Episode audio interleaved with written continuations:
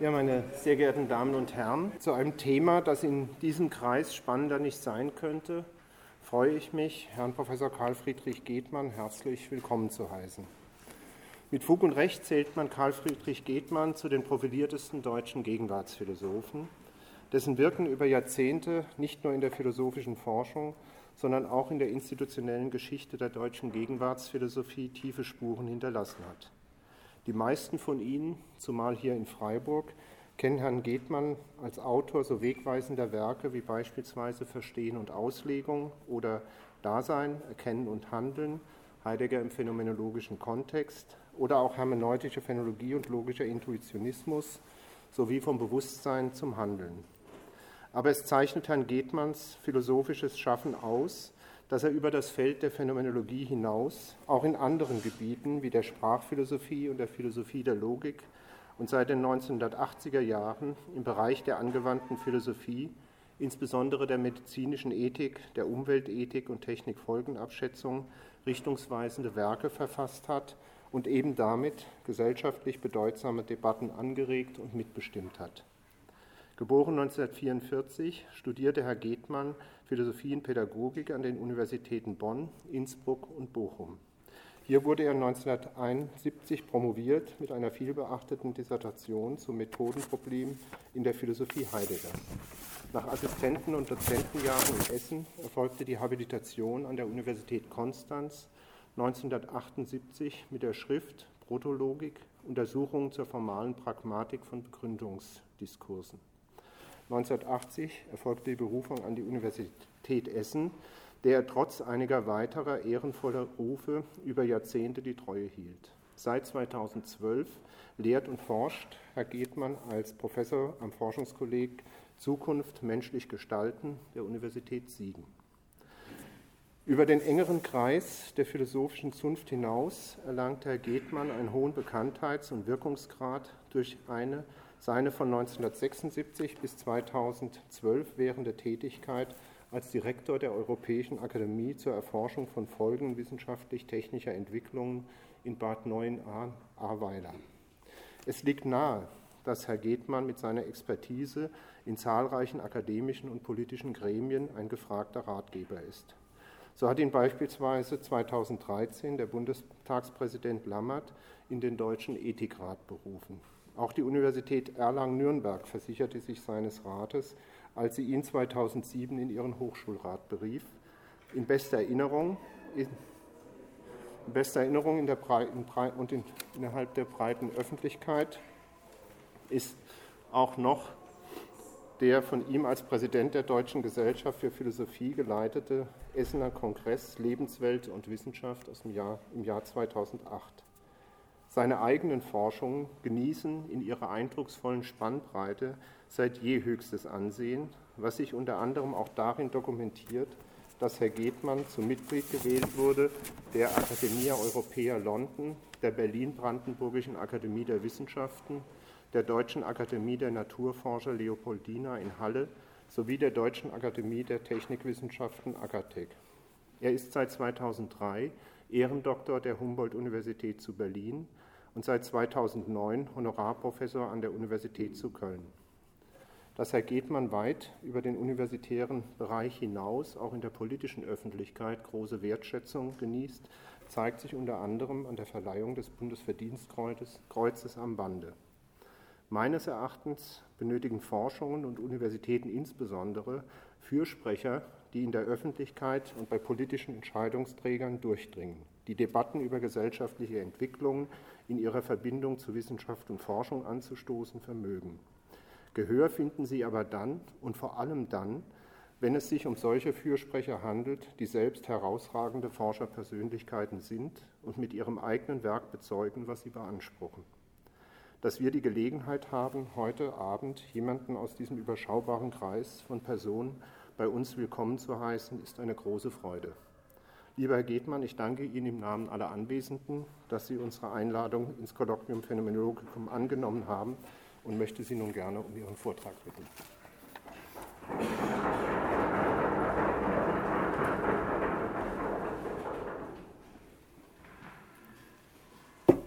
Ja, lieber Herr Gander, meine sehr verehrten Damen und Herren, Äh, wenn die, das Sprichwort vom Tragen der Eulen nach Athen irgendeine Bedeutung hat, dann jedenfalls in diesem Falle in Freiburg einen Vortrag über die Phänomenologie zu halten. Äh, ich werde Ihnen auch über die Phänomenologie wahrscheinlich gar nichts Neues sagen und äh, mehr mich konzentrieren auf die Aktualität der Phänomenologie und das ist etwas anderes. Ich erfinde also nichts Neues, äh, sondern ich will etwas zur Aktualität sagen und das gerade mit Blick auf die Aktivitäten im Bereich der angewandten Philosophie, die ich in verschiedenen Kontexten, auch politikberatend und wirtschaftsberatend, äh, bearbeitet habe. Ich sehe also gerade da die Aktualität der Phänomenologie und will das an einigen Punkten deutlich machen. Im Handout habe ich äh, die These, die ich vertrete, Ihnen gleich schon mitgeteilt. Es läuft also nicht wie einem, bei einem spannenden Kriminalfilm, dass der Täter erst am letzten Ende äh, in Erscheinung tritt und dann ist es meistens nicht der, der von Anfang an verdächtig war, sondern es ist ganz einfach und durchsichtig. Meine These ist, dass die Aktualität der Phänomenologie Husserls in der Verteidigung eines bestimmten Verständnisses von Subjektivität liegt, dass er gegen zahlreiche Varianten von äh, Naturalismus und Kulturalismus äh, verteidigt hat, also gegen Auffassungen, nach denen Subjektivität auch nur ein Stück Natur, wenn ich das so rhetorisch einfach einpacken darf, sei oder auch nur ein Produkt kultureller äh, Konstruktionen und das sind Ansätze, die geeignet sind, ja sogar darauf abzielen, den Begriff der Subjektivität zu eskamotieren. Husserl ist aus guten Gründen sei diesem Antinaturalismus und Antikulturalismus zu folgen. Das ist meine These oder das Postulat. Allerdings mit gewissen Modifikationen, die vor allen Dingen mit dem Ausdruck Antimentalismus äh, zusammengefasst sind oder sich um ihn herum ranken. Dazu zum Schluss. Es ist ein philosophischer Allgemeinplatz, ein Gemeinplatz, das Husserls Ausgangsproblem die Widerlegung des Psychologismus ist, also einer bestimmten Form des Geltungsrelativismus, der darin besteht, theoretische und auch praktische Geltungsansprüche auf Tatsachen zurückzuführen, die ihrerseits Gegenstände empirischer Forschung sind. Bekannt ist, dass Husserl das zunächst auf die Geltung logischer Gesetze bezog, das heißt eine gewisse Form der Psychologisierung der Logik nicht akzeptierte, also die Deutung, es handle sich bei den logischen Gesetzen um nichts anderes als Naturgesetze des Denkens, heute würde man sagen, der neuronalen, also elektrochemischen Prozesse im Gehirn. Und damit sind wir bei einer ganz aktuellen Debatte. Sondern eben um normative Gesetze des Denkens und Sprechens, die nicht, jedenfalls nicht vollständig, in Tatsachen empirischer Forschung aufgelöst werden können. Husserl wird im Übrigen für diese sogenannte Widerlegung des Psychologismus in weiten Kreisen der philosophischen Schulen heute gelobt, auch in der sogenannten analytischen Philosophie in der Nachfolge Freges und Carnaps allerdings nur wegen des Ertrages gewissermaßen, also wegen der Schlusskonklusion. Das heißt nicht, dass man Husserls Lösungsstrategie in diesen Kreisen folgt. Wenn man etwa in Stechmüllers Hauptströmung der Gegenwartsphilosophie, die ja auch im akademischen Betrieb vielfach verwendet werden, äh, liest, was Stechmüller schreibt, warum Husserl gelobt werden muss, dann findet man gar nichts über die Argumente, die Husserl äh, vorlegt, sondern nur, dass Husserl eben den Psychologismus widerlegt habe. Nun, dadurch ist Husserl auch als Grundlagentheoretiker dann Anfang des 20. Jahrhunderts gleich mit seinen logischen Untersuchungen äh, bekannt geworden. Weniger bekannt war über lange Zeit, dass Husserl diese Fragestellung strukturidentisch auch auf Fragestellungen der Ethik bezogen hat, das heißt von vornherein dafür plädiert hat, die axiologischen Gesetze eben nicht als bloße Verhaltensregeln des wertenden Gemüts zu interpretieren und damit gegen Hume antrat, sondern als Gesetze der durch Handlung vollzogenen und wertenden Stellungnahmen des Handelnden. Das war deswegen lange unbekannt, weil man Husserls entsprechende Schriften gar nicht kannte. Das hat sich nun seit Anfang des Jahrtausends durch die Bände, die vor allen Dingen Melle äh, ediert hat, deutlich geändert und an diesen Themen wird ja auch hier im Hause intensiv geforscht. Und analog gilt dies auch, also diese Strukturidentität, für die erfahrungsbezogenen Natur- und Kulturwissenschaften, besser gesagt deren Grundlagen. Da finden sich in Ideen 2 schon erste Ausführungen, äh, sodass man heute sagen muss, Husserls philosophisches Projekt das mit dem Stichwort Widerlegung des Psychologismus verbunden ist, ist auf die gesamte Themendomäne der Philosophie bezogen und nicht nur auf die Logik.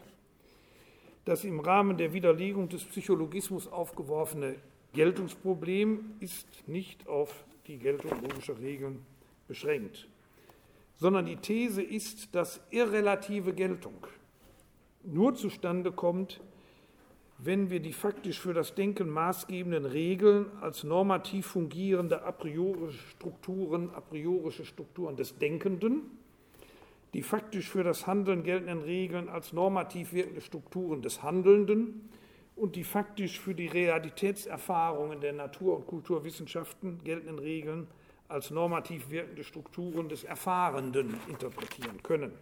Das heißt, wir müssen immer zurückgehen auf das Subjekt, auf den kognitiven Akteur, wenn ich so sagen darf, der diese Geltungsfragen aufwirft und bearbeitet. Anders ausgedrückt, Husserl beantwortet die Frage nach Geltung, indem die Geltungsansprüche durch Rekurs auf situationsinvariante, damit meine ich also sowohl Parteien wie situationsinvariante Strukturen des theoretischen und praktischen Bewusstseins zurückgeführt werden. Damit begibt sich Husserl in eine Linie von Konzeptionen der Geltungsbegründung, deren wichtigste Vertreter Descartes, Kant und Fichte sind. Bei allen Unterschieden im Detail, die man natürlich hier anmelden muss, sehe ich da doch so eine gewisse Traditionslinie, gemäß der der Denkende, der Handelnde, der Erfahrende untersucht wird hinsichtlich der Formen des Bewusstseins eines denkenden, handelnden und, handelnden und erfahrenen Subjekts. Das sind also die irrelativen Strukturen, um die es geht. Und phänomenologische Methode besteht dann, wenn ich diese Grobform mir erlauben darf, darin, durch Analysen von entsprechenden Bewusstseinsweisen, Phänomenen, diejenigen Bewusstseinsstrukturen herauszuarbeiten, die unsere theoretischen und praktischen Geltungsansprüche fundieren. Ich würde im Übrigen sehr dafür plädieren, auch den Ausdruck Phänomenologie als Terminus technicus auf solche philosophischen Konzeptionen zu beschränken, die sich mit dem Problem der Geltungsfundierung in dieser Weise befassen und nicht auf alle diejenigen, die in irgendwelchen Hinsichten Ähnlichkeiten mit Husserls Programm äh, aufweisen. Also schon eine erste Großzügigkeit, die ich nicht mitvollziehen würde, ist schon in Spiegel, Spiegelbergs The Phenomenological Movement, also einer Gesamtdarstellung einer gewissen Schulentwicklung, dargestellt. Da ist die Verwandtschaft zu Husserl sozusagen über Schülerrelationen im Wesentlichen und Ähnlichkeitsrelationen konstituiert. Also ich plädiere für ein strengeres Verständnis von Phänomenologie.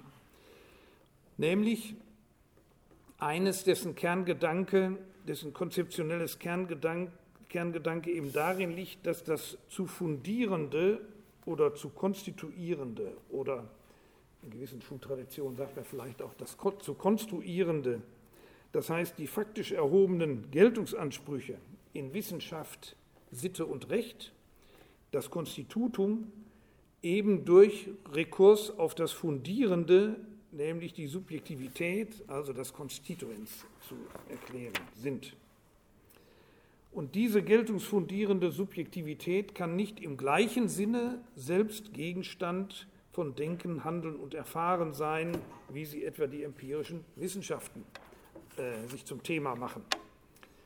Und in dem Sinne ist auch die Unterscheidung zwischen empirischer und transzendentaler Subjektivität, wie Kant und Fichte sie pflegen, also ich denke an die Definition in B25, also in der Kritik der reinen Vernunft B25, liegt durchaus auf der Linie Husserls. Also insofern sehe ich da eine Struktur, Isomorphie oder wenigstens Verwandtschaft.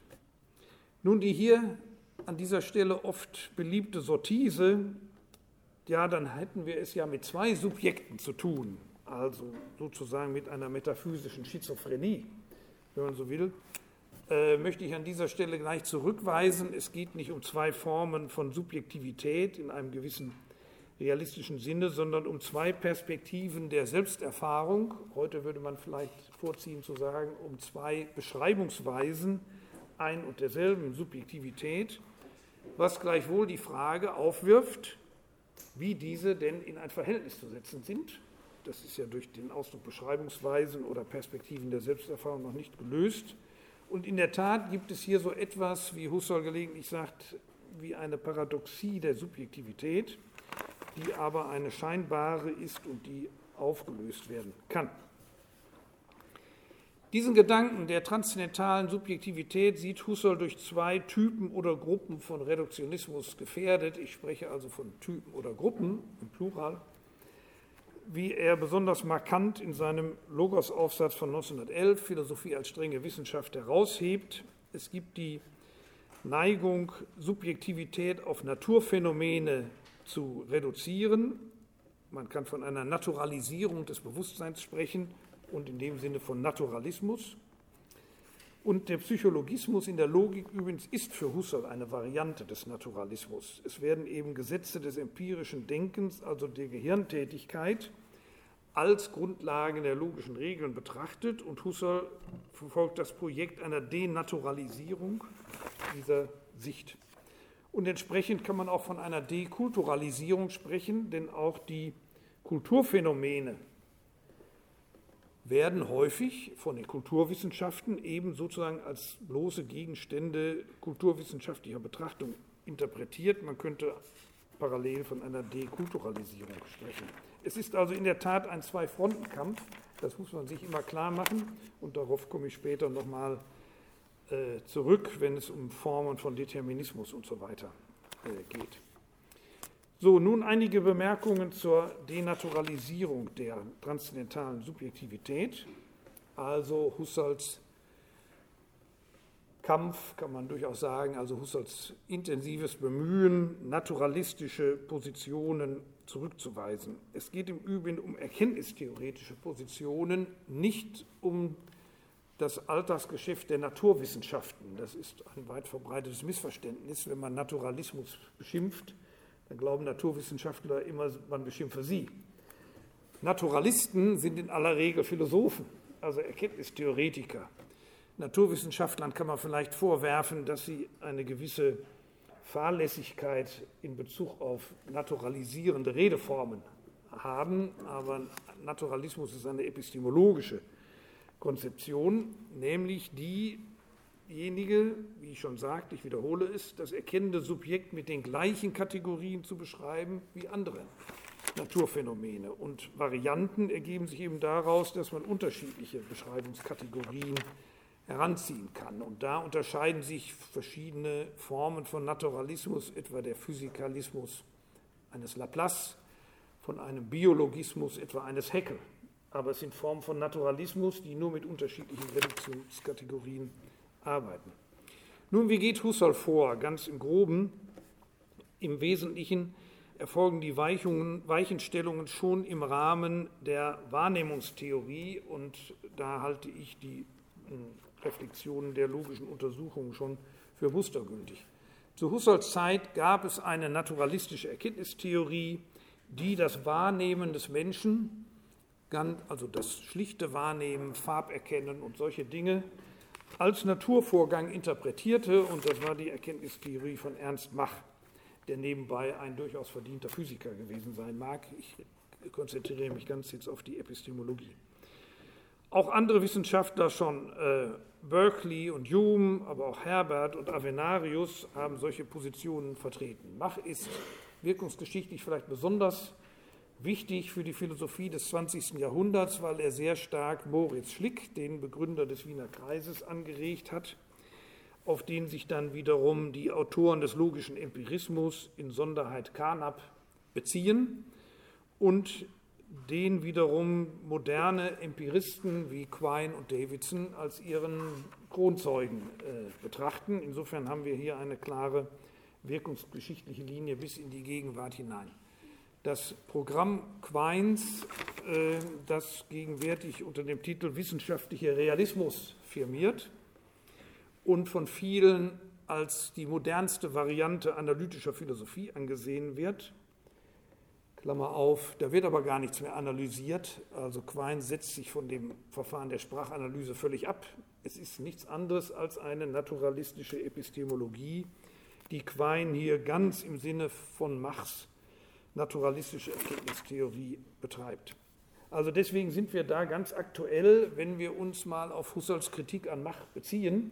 Das könnte genauso gut eine Kritik einer modernen Phänomenologie an Quine sein. Und sie wird ja auch von prominenten Autoren wie Völlesdahl beispielsweise heutzutage äh, zur Geltung gebracht.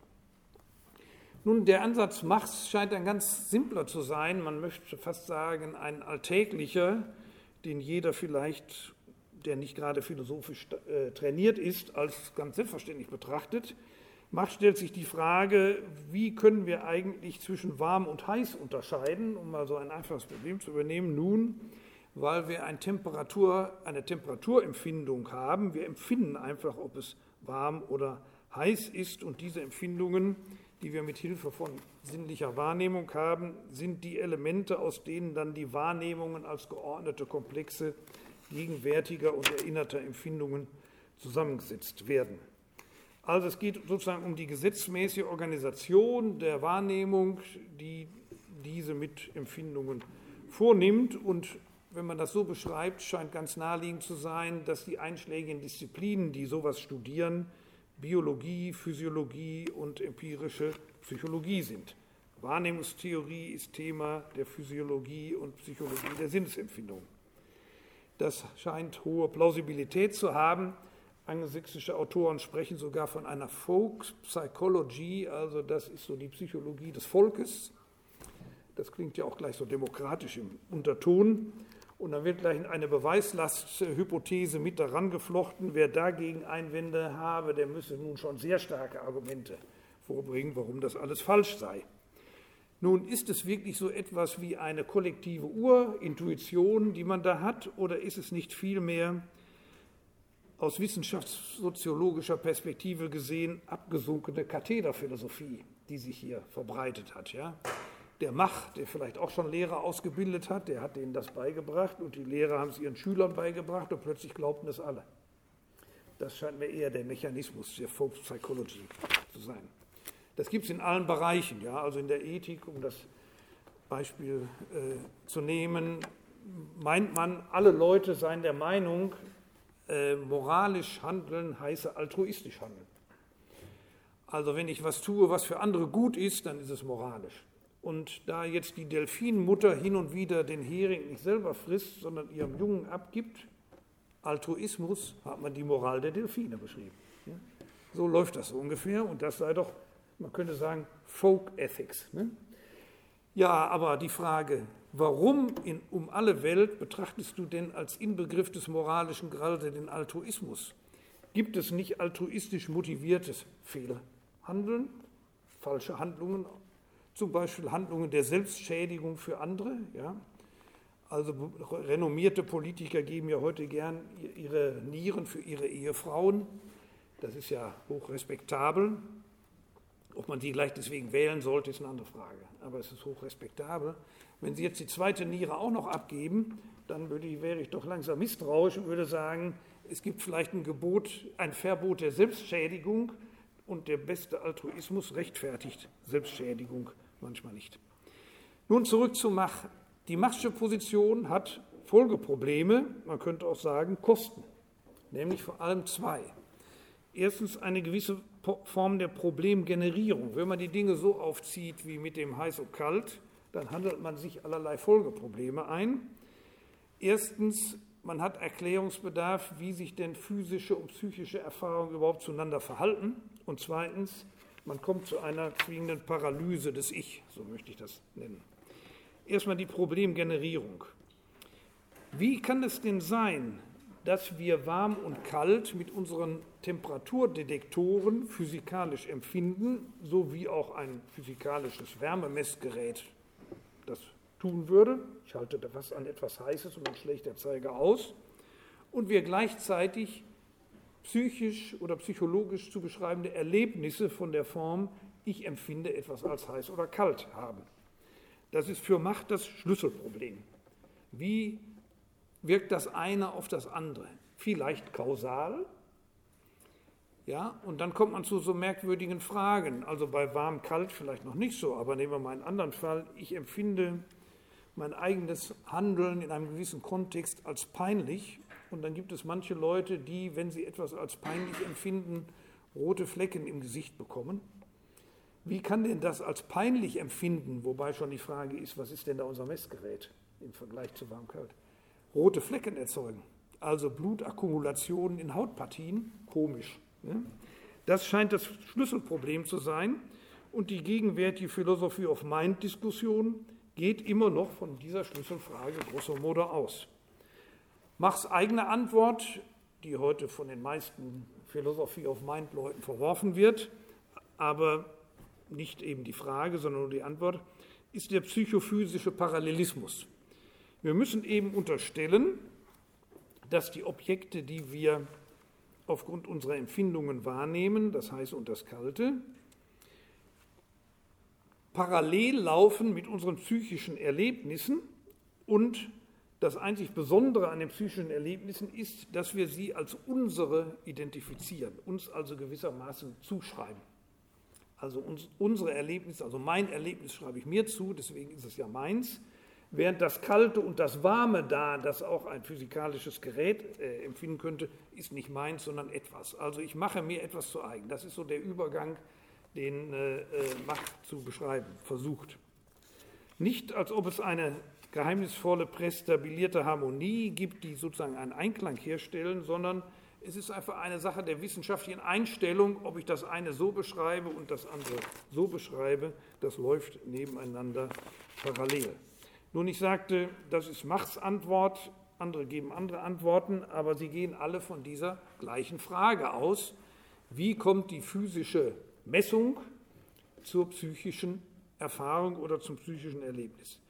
Wenn Sie mal Wikipedia Philosophy of Mind aufschlagen, darf man heute auch mal am Katheder zitieren, glaube ich, dann finden Sie da 20 Ismen, die auf diese Schlüsselfrage zu antworten versuchen. Monismen aller Art, Pluralismen aller Art, Funktionalismen aller Art und so weiter, aber sie gehen immer von diesem Problem aus. Zweite Kosten, also man handelt sich eine bestimmte Problemformulierung ein, das ist sozusagen auf der Kostenseite zu notieren. Der zweite Kostenfaktor ist die Paralyse des Ich. Das Ich ist, ich zitiere Mach aus seinem, seiner Schrift Erkenntnis und Irrtum, das Ich ist die Gesamtheit der miteinander zusammenhängenden Vorstellungen, also dasjenige, was nur für uns allein unmittelbar vorhanden ist. Dann besteht das Ich aus den Erinnerungen unserer Erlebnisse mit den durch diese selbstbedingten Assoziationen. Dieses ganze Vorstellungsleben ist aber an die historischen Schicksale des Großhirns gebunden, welches ein Teil der physischen Welt ist, den wir nicht ausscheiden können. Dass also das Ganze letztlich sozusagen ein Thema der Hirnforschung ist, ja, das könnten Sie bei Gerhard Roth und anderen nicht anders lesen. Das ist der reine Machianismus nur 100 Jahre später. Und deswegen sei die Vorstellung der traditionellen Philosophie, dass ich sei so etwas wie eine Beständigkeit hinter aller Erfahrung oder allen Erlebnissen, nicht mehr zu retten und das heißt prononciert geradezu emphatisch bei Macht das Ich ist unrettbar. Es ist nur noch eine Façon de äh, parler dafür, pardon, eine Façon de parler dafür, dass manche physikalischen Objekte meine Empfindungen sind. Fertig. Nun, diese Paralyse des Ich hat erhebliche Konsequenzen. Einmal natürlich für die äh, theoretischen Disziplinen, aber vor allem auch da, wo die Zuschreibung einer Handlung zu einem Handlungsurheber eine Rolle spielt, also in den Bereichen von Sitte und Recht. Dort wollen wir ja gelegentlich sagen, wer ist es, der diese Unwahrheit in die Welt gesetzt hat?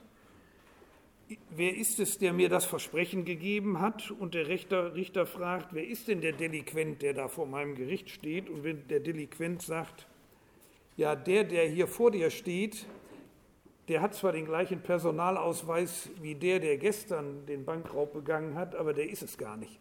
Ja. sondern ich, der ich jetzt hier mit meinen Erlebnissen vor dem Richter stehe, bin ein anderer als der, der gestern da war. Das heißt, diese sogenannte Identitätsfrage, narrative Identität, kann von Seiten des, äh, des Machschen Ansatzes nicht beantwortet werden.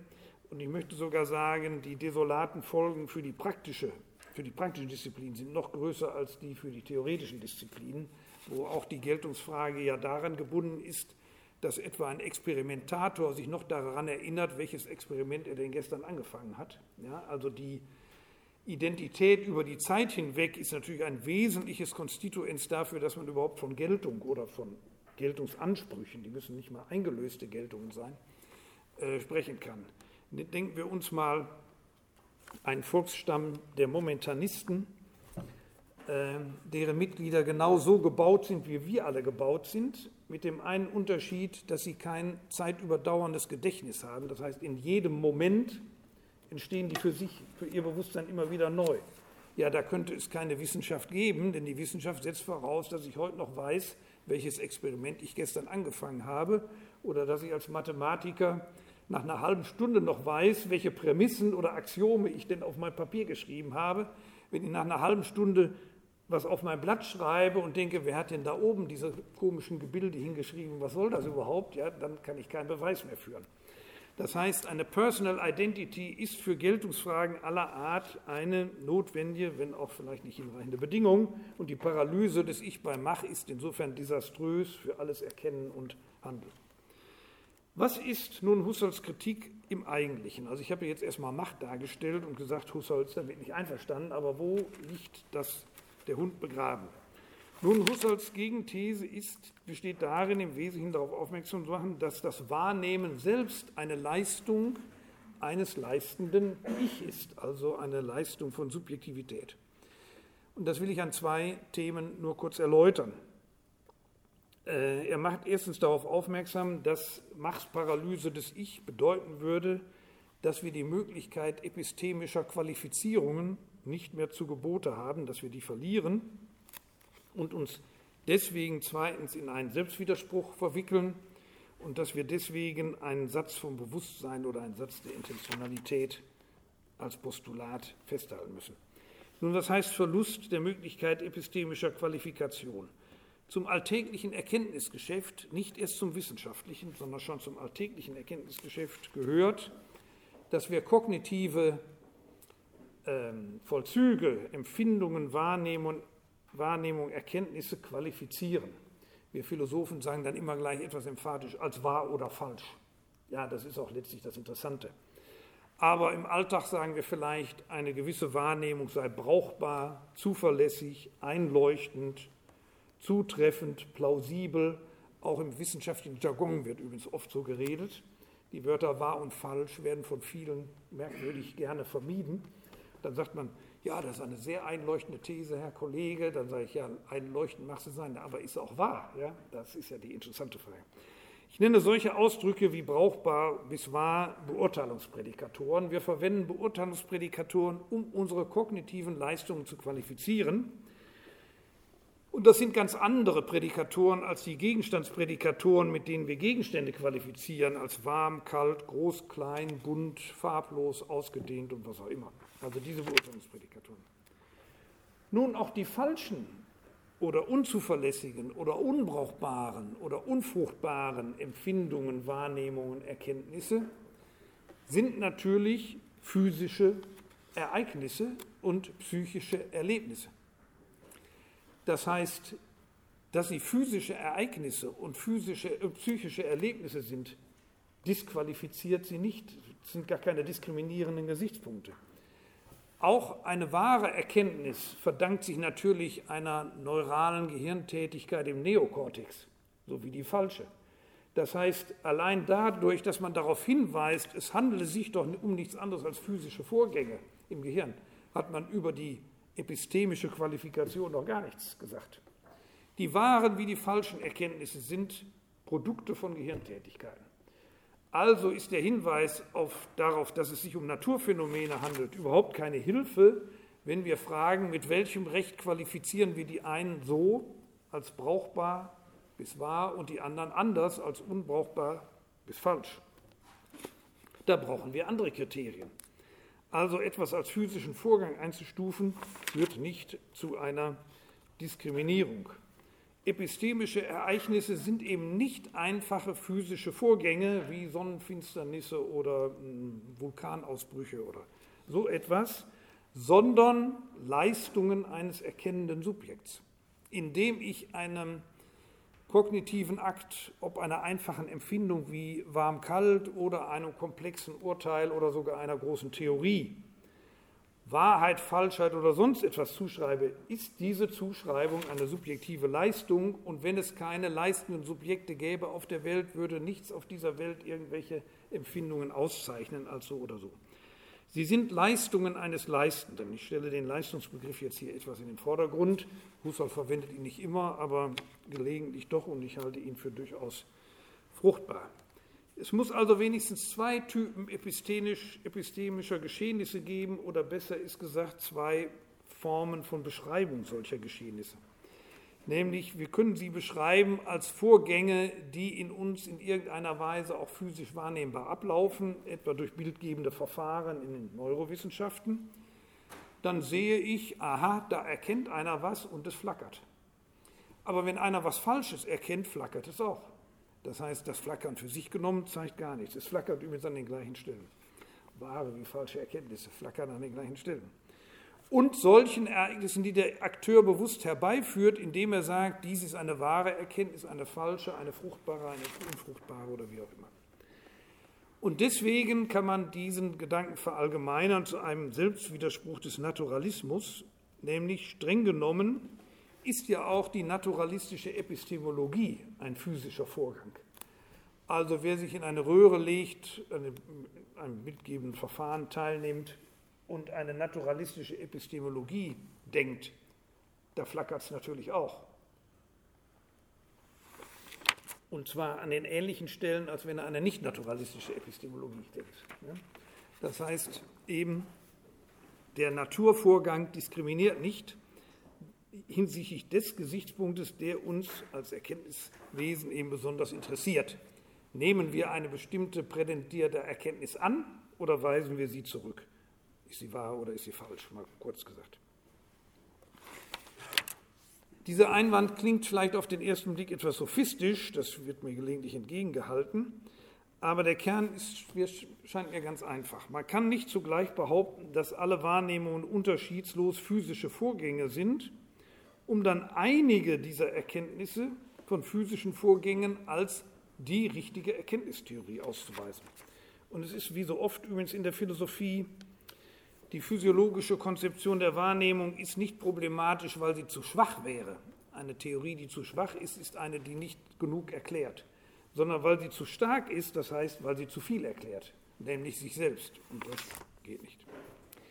Und deswegen ist der Satz vom Bewusstsein, wie Husserl das nennt, ein unaufgebbares Postulat, wenn man denn überhaupt zwischen kognitiven Akten irgendetwas Qualifizierendes oder Diskriminierendes aussagen will. Akt, also das heißt, wir müssen diese Aussage, diese epistemische Qualifikation als die Leistung eines Handelnden, eines Wesens, das zu einer solchen Leistung fähig ist, interpretieren. Das ist übrigens nicht zu identifizieren mit einem in einem landläufigen Sinne verstandenen Idealismus. Es geht nicht darum zu behaupten, dass irgendetwas Geistiges alle Wahrheiten dieser Welt produziert, sondern es geht ja nicht darum, diese Wahrheiten äh, zu produzieren, sondern diese Wahrheiten, wie immer sie entstehen, zu qualifizieren als wahr oder falsch. Und dafür brauchen wir ein leistendes äh, Bewusstsein.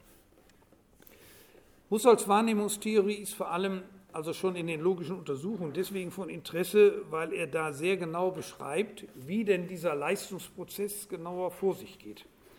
Nämlich in einem Dreischritt, wenn wir einen Wahrnehmungsausschnitt haben, in Bezug auf den wir uns irgendeine Einsicht versprechen, dann wählen wir ihn ja aus. Warum betrachten wir gerade das und nicht jenes? Das ist ja bereits eine Leistung, eine Auswahlleistung, die sich einem gewissen Erkenntnisinteresse verdankt. Interessen spielen also bereits auf dieser elementaren Ebene eine Rolle und das Ineinandergreifen von Erkenntnis und Interesse ist es gerade, das hier hm, besonders interessant ist. Und der Buchtitel Erkenntnis und Interesse verdankt sich ganz phänomenologischer Tradition. Insoweit, um mal eine gewisse Entmythologisierung von Habermas an dieser Stelle einzuflechten. Also bereits der Wahl des, die Wahl des Wahrnehmungsausschnitts. Uns interessiert aber gar nicht der ganze Wahrnehmungsausschnitt, sondern etwas an ihm, das nennt Husserl schon oder hätte er nennen können, das weiß ich jetzt gar nicht genau, Fokussierung. Wir greifen etwas heraus oder konzentrieren uns auf etwas Bestimmtes in diesem Ausschnitt und dieses Bestimmte klassifizieren wir dann auch noch, ordnen es also in irgendetwas ein. Also ich habe da ein Schreibtischensemble, das ist mein Wahrnehmungsausschnitt. Ich hätte mich ja auch auf ein Fensterensemble konzentrieren können. Nein, ich, der Schreibtisch interessiert mich. Und zwar interessiert mich da ein Gebilde, das gläsern ist und eine schwarze Flüssigkeit enthält. Und ich ordne dieses gläserne Gebilde, das eine schwarze Flüssigkeit enthält, ein entweder als Tintenfass, das ist vielleicht die naheliegende Deutung, oder als Wurfgeschoss. Kann man sich auch denken, schon eine kleine Vorwegnahme von 2017, 500 Jahre Reformation. Ja. Es könnte auch ein Wurfgeschoss sein. Das heißt, die Interpretation dieses fokussierten Wahrnehmungsausschnittes als etwas, als Tintenfass oder als Wurfgeschoss, verdankt sich bereits einer Anwendung eines klassifikatorischen oder terminologischen Systems. Und Heidegger, der, in Paragraph 13 von Sein und Zeit sich das zunutze macht, indem er das etwas als etwas sehen beschreibt, macht sich da Husserls Wahrnehmungstheorie voll zunutze. Also da sieht man doch auch eine starke Kontinuität bei allen verbalen Unterschieden. Und auch Carnap, der ja in einer gewissen frühen Phase in den Zehner Jahren durchaus der Phänomenologie Husserls sehr nahe stand, vor allen Dingen auch den logischen Untersuchungen, hat daraus später dann die Bedeutungspostulate gemacht. Also unsere semantischen Systeme, die Sprache konstituieren, sind immer durch semantische Netzwerke geprägt. Und Lorenzen, um noch einen anderen Autor zu nennen, die Prädikatorenregelsysteme. Das ist also genau das, was aus Husserls Wahrnehmungstheorie äh, weiterfolgt. Nun ist das aktuell ja uneingeschränkt. Physiologische Wahrnehmungstheorien werden uns heute in weiten Bereichen der Naturwissenschaften vom Menschen angeboten. Und soweit sie sich reduktionistisch gebärden, sind sie Varianten von Naturalismus. Ich sage also wiederum nicht, indem ein Gehirnforscher untersucht, welche neuronalen Korrelate bestimmten kognitiven Prozessen entsprechen, ist das bereits Naturalismus. Aber wenn man behauptet, unsere kognitiven Akte seien nichts anderes als, als, nichts anderes als diese neuronalen Korrelate, dann ist es Naturalismus. Und hier ist Husserls Kritik nach meiner Meinung uneingeschränkt aktuell. Husserl kannte ja auch durchaus solche Formen von Naturalismus, etwa den Mechanismus von Lametrie, den Physikalismus von Laplace habe ich schon erwähnt, oder auch den Evolutionismus von Haeckel und neuere Evolutionismen wie die evolutionäre Erkenntnistheorie und die evolutionäre Ethik oder der genetische Determinismus, der Soziobiologismus von Wilson oder der Neurodeterminismus unserer Tage gehören rein von der Struktur, von der erkenntnistheoretischen Struktur her genau in diese Linie.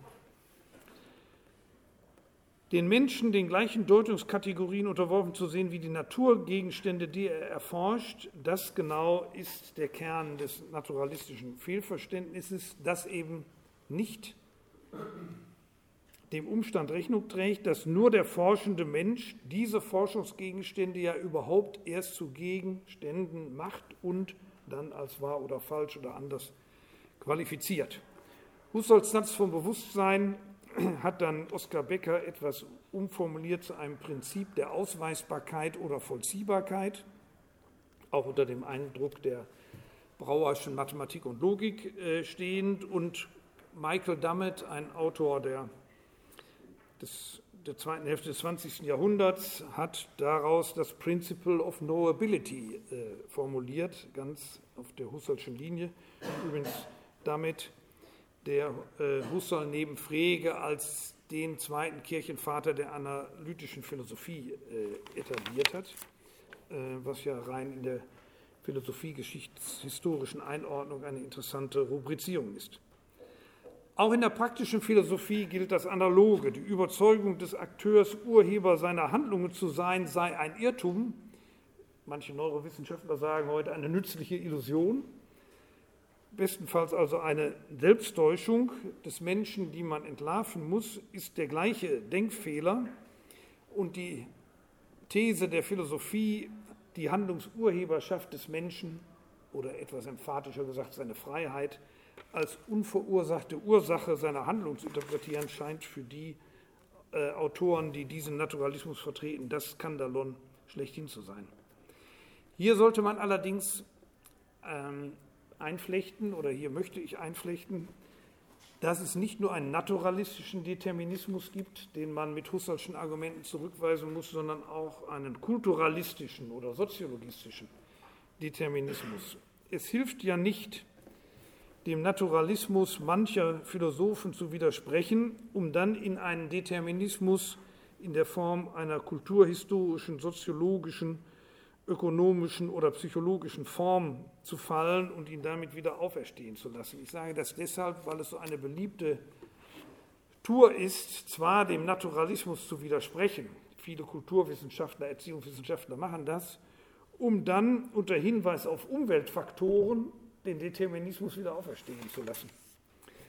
Sollte der Akteur einsehen müssen, dass er in seinen elementaren Lebensentscheidungen vom Typ Schulwahl, Berufswahl, Partnerwahl, Lebensformwahl determiniert ist, vielleicht ohne es zu merken, Illusion, dann dürfte ihm wie auch seinen Mitmenschen, seinem Erzieher, Lehrer, Partner, Strafrichter, Seelsorger ziemlich gleichgültig sein, ob die Neuronen, die Hormone, die Gene oder das Klima ihn determinieren oder die elterliche Lebensform, die Geschwisterfolge, die Wohlstandsmatrix oder soziopolitische Systemstrukturen.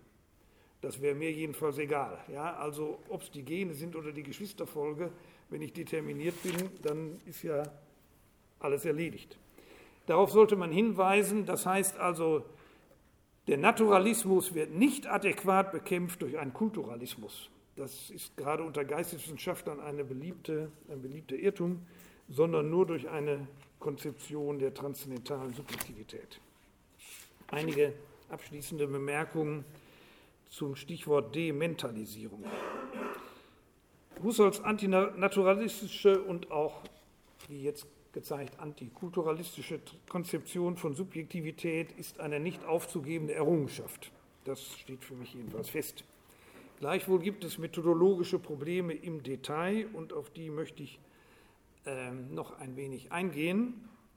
Äh, Im Anschluss an etliche Kritiker, also schon Husserls unmittelbare Schüler wie Ingarden, Merleau-Ponty, Schütz, aber vor allem auch Heidegger und Oskar Becker, haben in dieser Hinsicht eine, wie ich meine, berechtigte, einen berechtigten Typ von Kritik äh, geübt.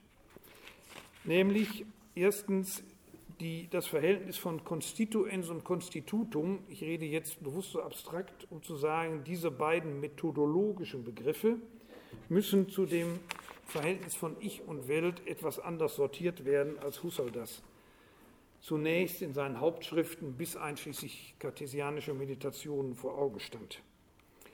Das Anfangsproblem ist ja die Konstituierung von theoretischer und praktischer Geltung unter Beachtung gewisser Verfahrensregeln wie Zirkelfreiheit und Lückenlosigkeit. Und Husserl sieht die irrelative Geltung in einem Konzept von transzendentaler Subjektivität beziehungsweise in deren a priorischer Strukturen verankert. Soweit so gut. Aber was ist das Konstituens genau? Wie kann man es beschreiben? Oder versteht es sich in irgendeiner Weise selbst und wie? Welche Merkmale schreibt es sich methodisch korrekt zu, ohne in Zirkel zu verfallen? Äh, methodisch korrekt heißt immer in einer Weise, die das Konstituens beschreibt, ohne bereits geltungsmäßig von diesen Elementen Gebrauch zu machen. Das ist ja das berühmte methodische Konzept der Epoche, das heißt, die Geltungsansprüche, die ich fundieren will, die kenne ich zwar, sonst gäbe es ja nichts zu fundieren, aber ich mache davon keinen geltungstheoretischen Gebrauch. Nun, dieser Rest, der übrig bleibt, wenn ich alles eingeklammert habe, was Geltung beansprucht, das ist eben genau das transzendentale Ego. Und das kann nicht ein qualitätsloses Ich sein, also ein Ich ohne alle Attribute, wie die Neukantianer oder manche jedenfalls ähm, propagiert haben. sondern es muss ein transzendentales Residuum sein, zu dem etwas gehört. Nun, was gehört dazu? Erstens mal ein gewisser Zeit überdauernder Ich-Pol oder ein Bewusstsein der narrativen, also durch Erzählungen repräsentierbaren Identität. Ich bin eben ich und nicht der da oder die da. Und wenn das dazu gehört, muss man über gewisse grundlegende Fähigkeiten und Fertigkeiten verfügen, also des Identifizierens einer Zeitabfolge, des, sich, des Identifizierens von gleichen Merkmalen über Zeitausschnitte hinweg und so weiter. Man muss über den Zweck des Fundierungsunternehmens verfügen. Was will ich überhaupt? Ich habe jetzt immer so etwas hm, unexpliziert oder reichlich unexpliziert von Geltung gesprochen. Das ist das Ziel. Ich will Geltung fundieren. Da muss ich halt dieses Ziel vor Augen haben. Und schließlich gewisse Verfahrensregeln, also im Interesse von Zirkelfreiheit darf ich eben diese Strategie nicht einschlagen, sondern muss ich jene Strategie einschalten. Nun, darüber hat Husserl sich in der Tat ausführlich Gedanken gemacht in immer wieder neuen Anläufen. Also er hat gelegentlich diese Eigenschaften des transzendentalen Ego als Habitualitäten beschrieben. Ja, da ist auch etwas Habitusartiges, also sozusagen auf Dauer gestellte Einzelhandlungen. Ich rufe die Handlung nicht, mehr, nicht immer in mir selber wach. Aber andererseits, was sind denn diese Einzelhandlungen, die der Habitualisierung zugrunde liegen und so weiter? Also da ist vieles bei Husserl unklar geworden. Woher kenne ich den Zweck des Unternehmens, Geltungsbegründung überhaupt? Nur gut, sagt Husserl, ich kenne ja die Wissenschaften, die gibt es ja. Und man könnte hinzufügen jetzt auch, ich kenne ja, dass es Sitten, ich weiß, dass es Sitten gibt und Rechtssysteme und so weiter, also die praktischen Geltungssysteme. Und es gibt eben insoweit so etwas wie ein Faktum der Vernunft, wie Kant gesagt hätte. Hier kommt also sozusagen in die A priori-Forschung so etwas Faktisches hinein. Und schließlich ich will ja Zirkel vermeiden, deswegen mache ich das ganze Jahr. Und wenn ich ein Fundierungsprojekt aufbaue, soll es lückenlos mich zu meinem Geltungsanspruch führen. Ich muss also gewisse Verfahrensregeln äh, befolgen. Nun, das sind durchaus starke Präsuppositionen, die bereits investiert werden müssen, um das Geschäft überhaupt betreiben zu können. Wo habe ich die her? Wie kann ich das rechtfertigen, ohne mich in Zirkel zu verstricken? Hier sitzt nun die Kritik von Heidegger und Becker ein, nämlich Heidegger und Becker oder Becker im Anschluss an Heidegger, was diese Frage anbetrifft, kann man das sagen, weisen darauf hin, dass dieses transzendentale Ego nicht als weltlos gedacht werden muss. Es dürfen ja nur bei Strafe des viziösen Zirkels nicht diejenigen Segmente unterstellt werden, um deren Geltungsbegründung es geht. Wissenschaft, Sitte, Recht, Staat und so weiter. Die vorwissenschaftliche Welt der kognitiven Orientierung, wie Heidegger dann in seiner typischen Sprache sagt, der umsichtige Umgang mit Zeug und die präinstitu präinstitutionelle Welt, die präinstitutionelle soziale Welt, also die Sphäre der indifferenten und anspruchslosen Sozialbeziehungen des Mann gehören methodisch nicht auf die Seite des Konstitutums, sondern des Konstituents. Das ist also sozusagen die Verlagerung eines gewissen Schnitts. Teile von dem, was Husserl und andere Transzendentalphilosophen früher als geltungsbegründenden Weltausschnitt betrachten, ist eben Teil des Konstituents und nicht des Konstitutums.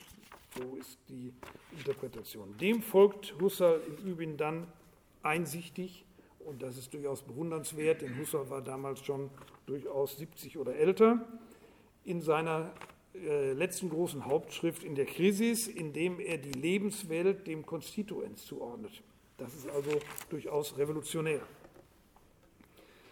Und er spricht in der Krisis mit Blick darauf, dass das Ganze eine sozial strukturierte Lebenswelt ist, sogar von einer transzendentalen Intersubjektivität. Das halte ich für eine sehr glückliche äh, Korrektur. Wenn nun das Konstituens ein in der Welt seiendes Soziales ist, das heißt die Attribute der transzendentalen Subjektivität nicht nur das residuale Minimum umfassen, sondern auch den Umgang mit Zeug, um das aufzunehmen, und die anspruchslosen Sozialbeziehungen, dann kann der Grundvollzug des Fundierens nicht ein solipsistisches oder privates Denken sein, sondern es muss eine soziale Form der Welterschließung und Weltbildung sein, die man vielleicht im Anschluss an Hamann Herder von Humboldt als Sprache beschreiben kann. Sprache allerdings ist dann nicht, und das ist jetzt so ein, eine Abgrenzung gegenüber gewissen orthodoxen Formen von Phänomenologie, die diesen Sprachansatz kritisieren. Sprache ist dann nicht so etwas wie eine sekundäre Expression auf der Vorderbühne, wo sich da was manifestiert, was primär aber auf einer Hinterbühne des Bewusstseins oder des Denkens abläuft, sondern die Sprache ist der Ort, an dem sich die Konstitution primär ereignet. Natürlich mit Sprache darf hier nicht gemeint sein die faktische Rede, Speech, Parole, und da grenze ich mich gegen gewisse Formen von Linguistic Turn ab, sondern Sprache im Sinne eines transzendentalen Grundvollzuges ist hier gemeint, Langage, Language, sozusagen als a priorisches, weltkonstituierendes Regelsystem. Allerletzte Bemerkung zum Begriff der Zentralität. Was bleibt denn dann aber sozusagen an subjekttheoretischem Rest, wenn man diese Mundanisierung Trans des transzendentalen Ego im Sinne von Heidegger, Becker und anderen mitvollzieht? Nun, das, was bleibt, hat Heidegger, wie ich meine, in seinen kommentierenden Bemerkungen zu Husserls Entwürfen zum Encyclopedia Britannica Artikel über diese Texte verfügen wir schon seit Jahrzehnten. Die sind im Rahmen der Husserlianer ja veröffentlicht. Äh, zum Ausdruck gebracht. Das transzendentale Subjekt ist der Mensch selbst, der sich in ständigem Umgang mit seiner Umwelt auseinandersetzt, in mehr oder weniger anspruchslosen Interaktions- und Kommunikationsbeziehungen lebt, in eine Geschichte zwischen Geburt und Tod eingebunden ist, das sogenannte konkrete Dasein. Wird damit nicht ein neuer Typ von Geltungsrelativismus hm, in Szene gesetzt? Das hat Husserl in der Tat zeitweise jedenfalls befürchtet und Heidegger und Becker den Vorwurf des Anthropologismus entgegengeschleudert, sozusagen eine nur etwas elaboriertere Variante des Psychologismus. Und Heidegger und Becker haben diesen Vorwurf, wie ich meine, zu Recht zurückgewiesen. Die Struktur der transzendentalen Subjektivität, nämlich Urheber des Wissens und Handelns zu sein, kann nicht wegeskamotiert werden, auch wenn man diese Subjektivität als konkrete interpretiert. Und Husserl hat da mit dem Lebensweltbegriff in der Krisis die Vollausstattung, wenn ich so sagen darf, der transzendentalen Subjektivität auch schließlich mitvollzogen. Das Konstituenz ist das lebensweltlich eingebundene sozusagen kontextualisierte Subjekt. Aber dieser Lebensweltbegriff, Lebenswelt ist ja heute so ein inflationierter Allerweltsbegriff geworden, steht bei Husserl in einer harten, wie er selbst sagt, Fundierungsordnung. Nur da hat er überhaupt seinen Witz. Und diese Fundierungsordnung gibt an, ich zitiere, wie die Lebenswelt beständig als Untergrund fungiert, wie ihre mannigfachen vorlogischen Geltungen begründende sind für die logischen, die theoretischen Wahrheiten und man könnte vielleicht hinzufügen und praktischen. Ja? Also die, diese Lebenswelt, Lebensweltidee hat überhaupt nur eine Pointe, wenn wir sie in ein Fundierungsprojekt einstellen. Das ist äh, Krisis 127 für die Experten. Husserl hält also am Fundierungsprojekt fest. Ähm, Nebenbei darf ich nur anmerken, dass die im akademischen Betrieb vielfach verwendete Ausgabe der Krisis von Elisabeth Ströker diesen Sachverhalt leider Gottes kamoufliert, weil sie nur den halben Text bietet und gerade der dritte Teil mit der Überschrift Der Weg in die phänomenologische Transzendentalphilosophie von der vorgegebenen Lebenswelt aus. Diese Überschrift macht ja diesen Fundierungs, dieses Fundierungsprojekt nochmal deutlich, fehlt in dieser Studienausgabe. Das heißt, er bleibt den Studenten immer irgendwie verborgen. Und das hat vielleicht etwas mit, mit dieser Inflationierung oder hat mit dieser Inflationierung zu tun. Nun, welche Struktur bleibt, auch wenn man Husserls Ansatz in einem gewissen Sinne dementalisiert? Nun, es bleibt eben die Vorstellung von der Person oder dem Subjekt als Mittelpunkt einer Umwelt. Und deswegen habe ich für diese Struktur den Begriff der Zentralität gewählt, im Anschluss an Husserl. Ähm, das ist also Ideen 2, Paragraph 50, an den ich mich hier anschließe. Und hier löst Husserl auch diese scheinbare Paradoxie auf, die ich zu Beginn angesprochen habe. Einerseits kommt Subjektivität in der Welt vor und erscheint so auf Seiten des Konstitutum, also dessen, was eigentlich zu fundieren wäre. Deswegen sind Naturwissenschaften vom Menschen auch möglich. Andererseits ist die Subjektivität des Konstituents aller Konstituta. Und so wie der optisch Wahrnehmende, diese Zentralitätsmetapher kommt ja aus der Wahrnehmungstheorie, so wie der optisch Wahrnehmende, wohin er sich immer bewegt und was er auch immer sieht, einschließlich sich selbst übrigens, immer im Zentrum seiner optischen Peripherie steht, also ich kann an die Grenze meiner Peripherie gehen, dann bin ich wieder in der Mitte meiner Peripherie. So bleibt der Wissende und Handelnde immer das Zentrum seines Wissens- und Handlungsfeldes. Das konkrete, sprachlich interagierende Subjekt ist Zentrum seiner Welt, unbeschadet dessen, dass es sich in einer Welt befindet. Diese Zentralitätsstruktur löst sich nicht auf, wenn es sich selbst zum Gegenstand konstituiert, einschließlich auch zum Gegenstand naturwissenschaftlicher und kulturwissenschaftlicher Forschung. Diese Subjektivität kann sich nicht wegdenken, auch nicht wegmachen. Und mit Sartre kann man sagen, wir sind verurteilt, da zu sein. Ein Gedanke, der oberflächlich vielleicht etwas Bedrohliches hat, wäre schon gerne verurteilt, aber in der Tiefe auch etwas Tröstliches. Keiner kann uns sozusagen wegschaffen. Ich danke Ihnen für Ihre Aufmerksamkeit.